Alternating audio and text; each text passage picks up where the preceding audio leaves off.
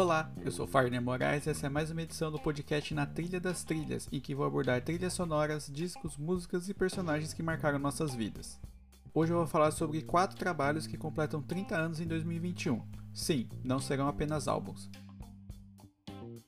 1991 é um dos anos mais importantes da história da música porque foi recheado de lançamentos que marcaram toda uma geração. E sim, eu sei que você está pensando em Nirvana, Pearl Jam, Soundgarden, Red Hot Chili Peppers e outros nomes mais conhecidos do grande público. Mas essa edição vai trazer outros trabalhos igualmente importantes lançados naquele ano. Para começar, a obra-prima que mudou a vida de uma banda escocesa liderada pelo ex-baterista do Jesus e Mary Chain. Primal Scream é uma banda estranha para falar a verdade. Liderados por Bob Gillespie, é cheia de referências dos mais variados gostos e interesses. Isso até gerava umas músicas legais no começo, boas colocações nas paradas, mas pouco ajudava na construção de uma identidade.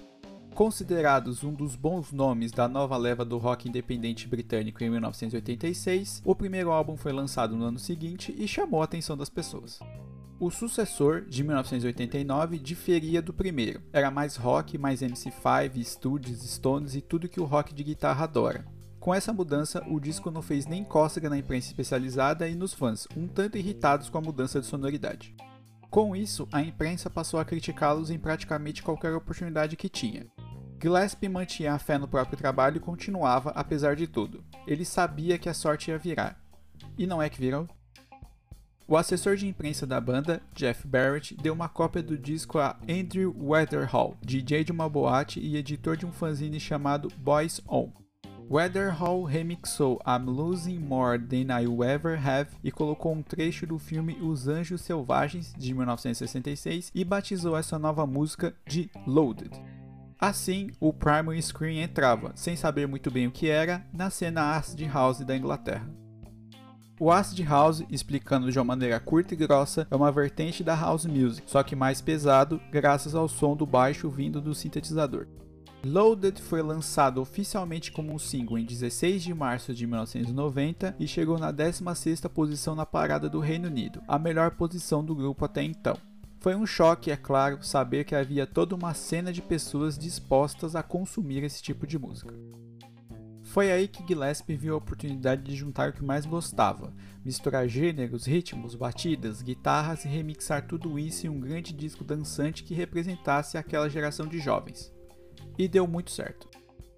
Lançado em 23 de setembro de 1991, Screamadelica foi uma festa danada ao chegar na oitava colocação da parada do Reino Unido. As pessoas, quando viam Gillespie no mercado, agradeciam. O álbum é considerado um dos melhores dos anos 1990 por levar essa música para mais gente pelo mundo. O segundo álbum dessa lista não é considerado o melhor da banda, mas acabou por ajudar a pavimentar o caminho para o sucesso dos discos seguintes. Gish, do Smashing Pumpkins, deu um azar danado. Lançado em 28 de maio de 1991, acabou enterrado por Ten do Pearl Jam, Nevermind do Nirvana e Blood Sugar Sex Magic do Red Hot Chili Peppers, todos sucessos daquele ano. Em outros tempos, as rádios universitárias demorariam menos para notar o Smashing Pumpkins, formado por Billy Corgan, James Iha, Darcy Retsky e Jimmy Chamberlain. Mas, localizados em Chicago e com fortes influências dos anos 1980 no jeito de vestir e no título da estreia, a coisa demorou um pouco mais para acontecer.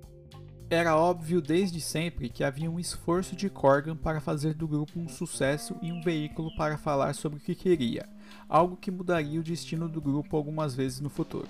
E ele era um fã de música tão intenso que topou trabalhar em uma loja de discos apenas para saber em primeira mão o que estava acontecendo por aí. Foi na loja que ele conheceu Iha, que o levou em um show e acabaram conhecendo Darcy. O trio recém-formado precisava de um baterista e assim Chamberlain chegou para completar a formação original do primeiro álbum. Em pouco menos de um ano, o Smashing Pumpkins saiu de tocar em uns buracos para esgotar singles muito rapidamente. Eles chegaram a ter uma música lançada pela Sub Pop, mas acabaram fechando com a Caroline Records para o primeiro álbum, o único pelo selo. O produtor escalado para trabalhar com a banda era o desconhecido Butch Vig, que, naquele momento, também estava trabalhando com outra banda independente chamada Nirvana. Ah, alguém aí já ouviu falar? Diferentemente de outros grupos, Corgan, mesmo com orçamento curto, demorava horas em estúdio para deixar as músicas exatamente como ele queria. Eram muitos ensaios, o que facilitou muito a gravação em tempo recorde das 10 canções de Gish, ao mesmo tempo em que criava as primeiras tensões entre os integrantes. As críticas foram positivas e as rádios universitárias começaram a tocar a música do grupo, que viraria um dos fenômenos dos anos 1990 com o Siamese Dream de 1993. O número 3 é um lançamento duplo que, à época, mostrava a megalomania de uma das bandas mais controversas do período e igualmente genial e geniosa. O Guns N' Roses soava invencível no primeiro álbum de estúdio, Appetite for Destruction, de 1987. Nos anos seguintes, bem, muita gente sabe o que aconteceu. Para quem não sabe, um resumo: a banda entrou em uma espiral de uso desenfreado de drogas e álcool que rivalizava com o, aspas, melhores momentos, aspas, do Motley Crue. Dito isso, em abril de 1990, a formação original fez a última e desastrosa apresentação no Farm Age, dia em que o baterista Steven Adler mal conseguiu chegar no instrumento. Tocar era uma ilusão para alguém que estava se autodestruindo. Em pouco tempo, acabou substituído por Matt Sorum do The Cult. Quem também entrou na banda foi o tecladista Dizzy Reed. Ele ligou pedindo ajuda a Axel Rose e acabou conseguindo um emprego para as sessões de gravações do disco seguinte, que prometia ser algo grande e fazer bastante barulho. Mas a coisa ganhou grandes proporções quando os guitarristas Izzy Stradlin e Slash e o vocalista Axel Rose levaram ao estúdio pilhas e mais pilhas de riffs, letras e canções completas. Por baixo eram 35 canções quase prontas, fora ideias pela metade e material que poderia ter rendido 5 discos em uma década. A tentativa de todos era conseguir criar o clima de Civil War, gravada em 1990 e doada para uma compilação com vendas revertidas para ajudar crianças romenas que perderam os pais na Revolução de 1989. Diferentemente do disco anterior, chamado Lies, eles seguiram rigorosamente o cronograma de trabalho para evitar muitos takes da mesma música. Eram feitos um ou dois no máximo, havia uma pausa e retomavam o trabalho. O grupo acabou levando pouco mais de um ano para gravar todo o extenso material formado por canções novas e letras guardadas, casos de November Rain, Don't Cry e a inclusão de Knocking on Heaven's Door, cover de Bob Dylan presente na trilha sonora do filme Dias de Trovão de 1990. Mas, como tudo que envolve um Guns N' Roses, era difícil prever o que aconteceria. Por exemplo, o empresário Alan Niven foi demitido poucos dias antes do lançamento dos dois discos. Ele era a ponte entre a gravadora, preocupada com os rumos do grupo de sucesso rápido, e os músicos, cada dia mais se afundando no próprio ego e nas vantagens e desvantagens da fama. Niven fez de tudo e, segundo ele mesmo anos depois, se orgulha de ninguém ter morrido no período em que esteve com a banda. O nível era esse. Além de tudo isso, Axel Rose enfrentava problemas judiciais com a esposa, que havia se separado recentemente e o processava por agressão. Depois, ele saiu na porrada com um fã. Em resumo, os altos da banda eram muito altos e os baixos eram muito baixos.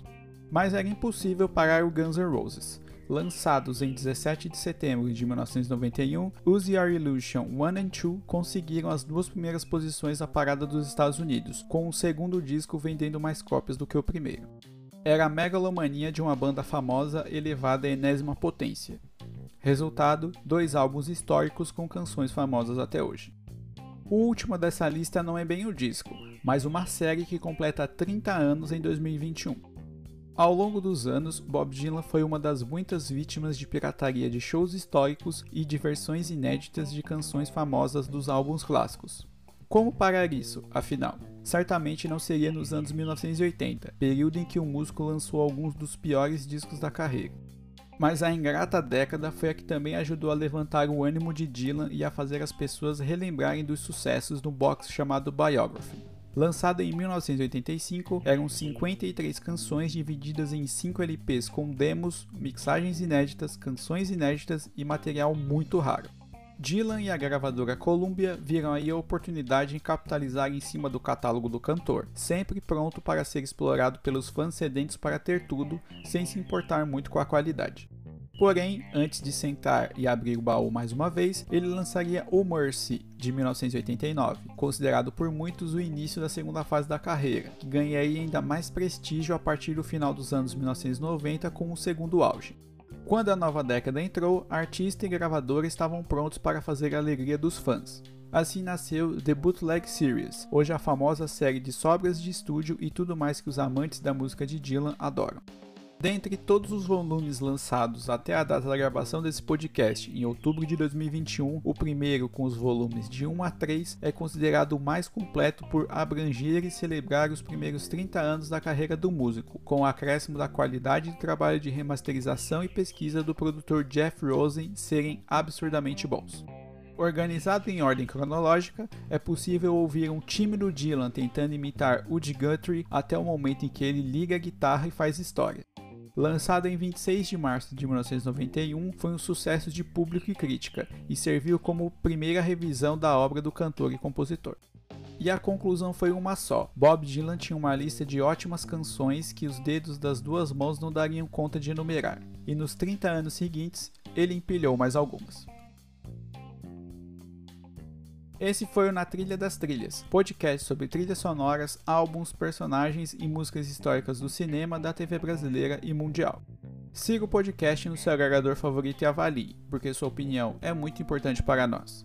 Eu sou Fagner Moraes e estou no Twitter e no Instagram como Fagner Moraes e aceito sugestões de temas para as próximas edições. E se você gostou do meu trabalho, minha chave Pix está na descrição da edição e você pode doar qualquer valor. Até a próxima!